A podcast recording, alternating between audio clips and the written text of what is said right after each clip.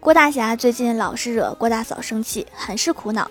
于是李逍遥给他出了一招说下次你老婆生气的时候不妨把一根羽毛插到她的头上然后说你生气的样子好像愤怒的小鸟。